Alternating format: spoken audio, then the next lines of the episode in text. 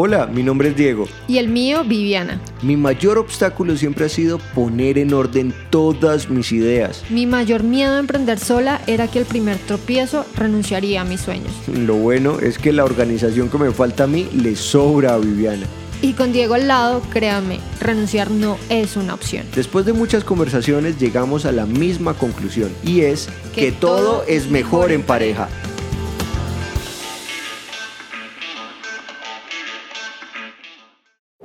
Hola, hola, buenos días a todos. Bueno, buenos días, tardes, noches, depende de la hora en la que nos escuchen, porque por eso es la, esta es la magia del podcast. Esta es, esta es, a cualquier hora. Así es, así es. Bienvenidos a este segundo episodio de esta segunda temporada. Sí, 2-2. 2-2, tenemos ahí el patico. y frente a esta segunda temporada, eh, como ya saben, vamos a hablar en 10 capítulos de los 10 hábitos que debe tener una, un, un éxito económico, los 10 hábitos de un éxito económico que realmente pues, pues nada, o sea, son los que hemos visto a través de literatura, videos y demás fuentes que hemos consultado para esto. Y el día de hoy a qué le toca vivir. Hoy vamos a hablar del hábito de planear. Ya hablamos en el capítulo pasado del hábito de, pues, no sé si a muchos, ay, se me fue el nombre de la palabra. no sé si para muchos el, la humildad llegue a ser un hábito, pero bueno, ya, ya, ya aquí te rescaté. Pero bueno, listo. En, este, o sea, en, el hábito de la humildad, lo bueno es que primero debemos determinar de dónde venimos, que de hecho esa es la humildad, aceptar nuestro, nuestras competencias, nuestras debilidades, qué tenemos, qué nos hace falta. Y eh, ahorita vamos a ver el segundo hábito que es planear y en este es para dónde vamos, ya que sabemos de dónde venimos. Exacto, hay que tener un norte. Sí. Y, como para iniciar, yo quisiera hacerte la pregunta y a toda nuestra audiencia y es, ¿alguna vez a ustedes les han hecho esa pregunta de, ¿ustedes cómo se verían en cinco años? Porque a mí me la han hecho varias veces, pero sobre todo me la hacían cuando tenía que presentar entrevistas de trabajo. ¿Qué respondías? Y me ¿Qué preguntaban eso y yo quedaba como eh, en blanco, quedaba en blanco y como para responder algo rápido decía, no, pues me veo con una especialización y con un muy buen puesto de trabajo aquí, o sea, como escalando y haciendo carrera en esta empresa, porque ah, esta empresa es lo máximo y... Ok, ok. Pero pues no sé, yo eh, quedaba como, ¿y uno quiere responder? Ante eso yo lo que siento es que son como preguntas de reinado, ¿no? Sí. En, donde uno dice, bueno, pues ¿qué voy a contestar? ¿Cómo contesto? Que sea como lo más polite y lo más correcto posible para este entorno. Pero realmente cuando uno se pregunta o, o cuando uno a veces, a mí sí me lo ponían en el colegio que haga como, haga, haga su, su plan de proyecto de vida, ¿sí? Que de hecho hace, hace, creo que fue este año, mi mamá me sacó en, o sea, encuadernado mi proyecto de vida del colegio. Yo no tenía ni idea ni me acordaba que había hecho eso. Y cuando le pregunté a mamá como mamá, ¿y el proyecto de vida sí se está dando? Dijo, pues sí, es lo que eres ahorita. Entonces, curioso porque yo creo que pues, inconscientemente... yo creo que la verdad sería, más bien el común sería que muy pocos le atinaran a eso. Sí, sí, sí, pero bueno, como que desde el colegio la tenía un tris clarita, pero bueno, chévere, chévere, chévere por ese lado. Sí, sí, sí, sí, yo creo que si es pregunta y respuesta de reinado, porque por mí yo diría, no, pues yo me veo viajando porque a mí me encanta viajar. Pero bueno, sí, sí, hay que, hay que trabajar primero. Pero bueno, sí. yo, yo muchas veces me he hecho esta pregunta y seguramente muchos se las han hecho, y es, ¿por qué planear? O sea, para, ¿cuál es el sentido de planear? ¿Por qué hay que planear y tener un plan para todo? Porque yo creo que el común es que más bien, más bien muy pocas personas planeen porque se ha tendido a ver la planeación como, o sea, si planeo todo, mi vida se vuelve monótona o todo tiene que seguir ese hilo y si me llego, si llega a pasar un evento que me saque de ese hilo, entonces entro en un caos y qué voy a hacer o qué pasa si me quiero salir de esa ruta. Entonces, no sé, yo siento que, que hoy en día no se ve muy bien el tema de planear, o no es que no se vea bien, sino que la gente se abruma un poco con el tema de pensar de que tienen que planear y empiezan a posponer ese, ese paso de planear. Pero sabes una cosa, o sea, primero, los planes que uno hace inicialmente nunca tienen por qué ser los planes finales, o sea, realmente pues uno sí tiene la oportunidad de cambiar muchas cosas en su vida. Voy a poner un ejemplo. A ver, lo que yo pensé muchas veces era que mi plan iba a ser, listo, me gradúo como abogado, después de graduarme como abogado hago una especialización, después de la especialización hago la maestría, después hago otra especialización y después hago un doctorado. O sea, literal mi plan en cuanto a estudios era mis 35 años ya tener mi, mi doctorado. Wow. Pero, ¿qué fue sucediendo? Primero, la especialización. Cuando yo arranqué la universidad, yo dije que iba a ser aduanero. O sea, nada que ver con lo que soy actualmente. Después, cuando estaba estudiando la carrera, que le cogí cariño al sector público, dije, pues voy a estudiar algo en tema público. Me presenté a la universidad a la especialización y no pasé. Y por casualidades de la vida, ahí estaba hablando con alguien que en, su en, en ese momento era mi jefe, y él me dijo, Diego, pero ¿qué pasa con el laboral? Él es laboralista. Y yo empiezo a caer en cuenta de que todos los casos que yo estaba llevando por fuera de mi trabajo usual eran laborales. Y yo dije, oiga, ¿cómo? O sea, ¿yo por qué le estoy haciendo el feo al laboral si el laboral es como en lo que yo litigo normalmente? Entonces, la vida le va cambiando uno los planes. Después cuando hice la maestría, dije, pucha, la maestría me saben a cacho, en la vida vuelvo a hacer una maestría y como yo no voy a ser profesor, pues tampoco vale la pena que yo haga un doctorado. Entonces, esos planes pueden ir cambiando, ¿sí? O sea, no todo tiene que ir a un pie, digamos como al pie de la letra, pero lo que sí siento es que sí debería haber un norte. Sí, sí, sí. Yo también estaba pensando en que en un momento yo decía como me veo como, no sé, como una gerente de una banca de inversión, no sé qué. Pero bueno, la vida me fue llevando por otros caminos y aquí estoy, de hecho, haciendo una especialización en tributario que jamás pensé que lo iba a hacer. Así es, y por lo menos mira otra cosa.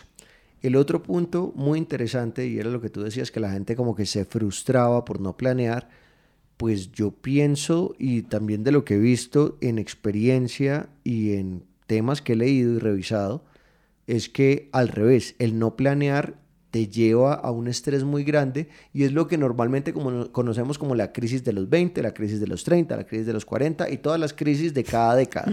¿Y esto por qué se viene dando? Precisamente porque la gente empieza a vivir una vida en modo automático, muchas veces improvisando. Haciéndolo del día a día. Haciéndolo del día a día y cuando ya ve, han pasado 10 años, 15 años, 20 años, y dicen, pucha, pero no he hecho lo que quiero, no he disfrutado como quiero, no he viajado lo que quiero, no he hecho X, Y, Z. ¿O será que sí estoy haciendo lo que debería hacer? O estoy haciendo lo que debería hacer, o estoy cansado de mi vida, o en fin, esto se atribuye también una falta de planeación. Porque si tú no tienes un norte, tú empiezas a, improvisar y a vivir todo como en un modo automático. Y al vivir en un modo automático, pues esto lo que te genera es en un futuro unas frustraciones pues grandes. Sí, sí, sí, es cierto. Y, y bueno, pues viene la gran pregunta, o pues resolvámosle a nuestra comunidad y audiencia, el cómo planear.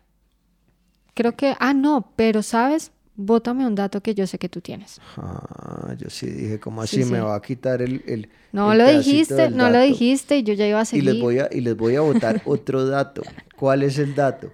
Resulta que este autor a mí me gusta muchísimo. se lo voy a poner por aquí, esta es mi cámara. Sí, y el libro se llama Controla tu tiempo, controla tu vida.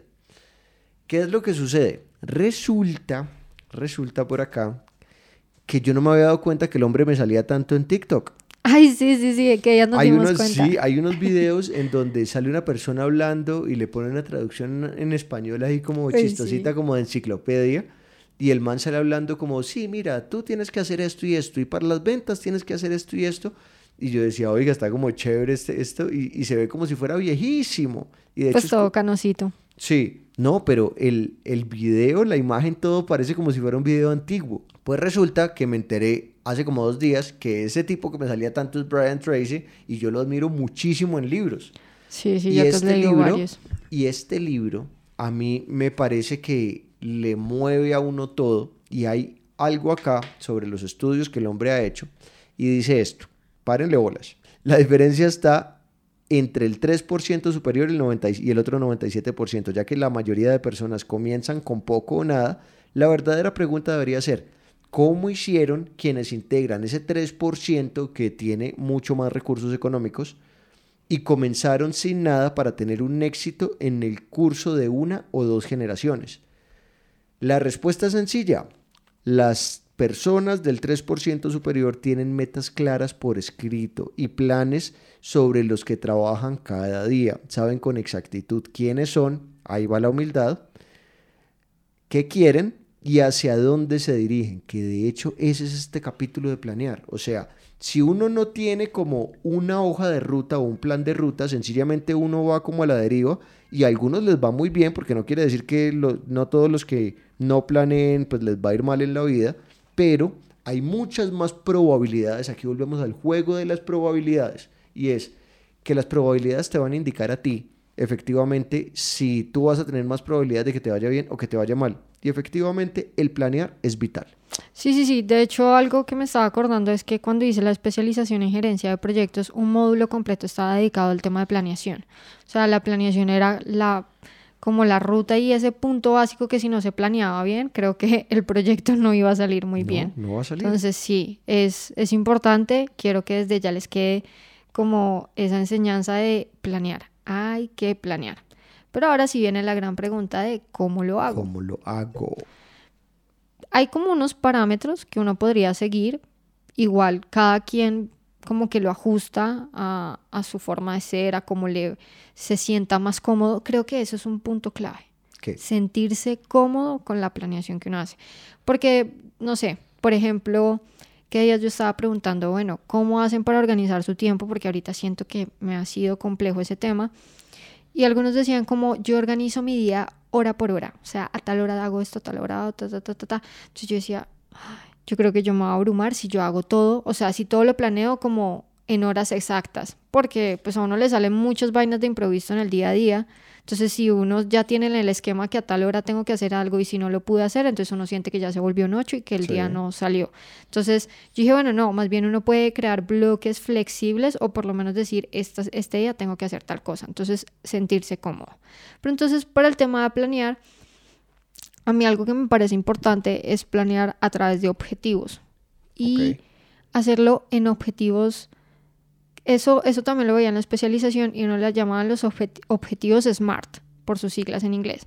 Pero prácticamente estos objetivos, ¿qué es lo que significan? Que se los voy a decir. Y los objetivos significan, los objetivos SMART significan que tienen que ser específicos, medibles, alcanzables, relevantes y tienen que ser temporales. Okay. O sea, que uno debería escribir los objetivos con esas, o sea, con esas características para que uno aterrice los objetivos lo mejor posible. Sí, porque en tu plan de vida o en tu planeación tú puedes poner, yo quiero viajar por el mundo. Ok.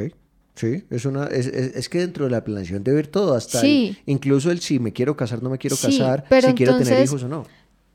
Sí. Tú dices, quiero viajar por el mundo, ok, pero ¿cuándo vas a viajar por el mundo? ¿Cuánto necesitas para viajar en el, por el mundo. ¿En qué momento lo vas a hacer? Eh, ¿Vas a viajar por todos o vas a empezar por X países? Entonces, por eso los objetivos tienen que ser bajo ese esquema SMART, porque tú dices, sí, quiero viajar, pero ¿cuánto me va a costar eso? Entonces, para lograr ese objetivo, yo tengo que lograr unos micro objetivos, que es, tengo que ahorrar tanto o tengo que empezar a generar X ingresos. Entonces, por eso, esos objetivos deben estar escritos de esa manera para que no se queden ahí como en el aire.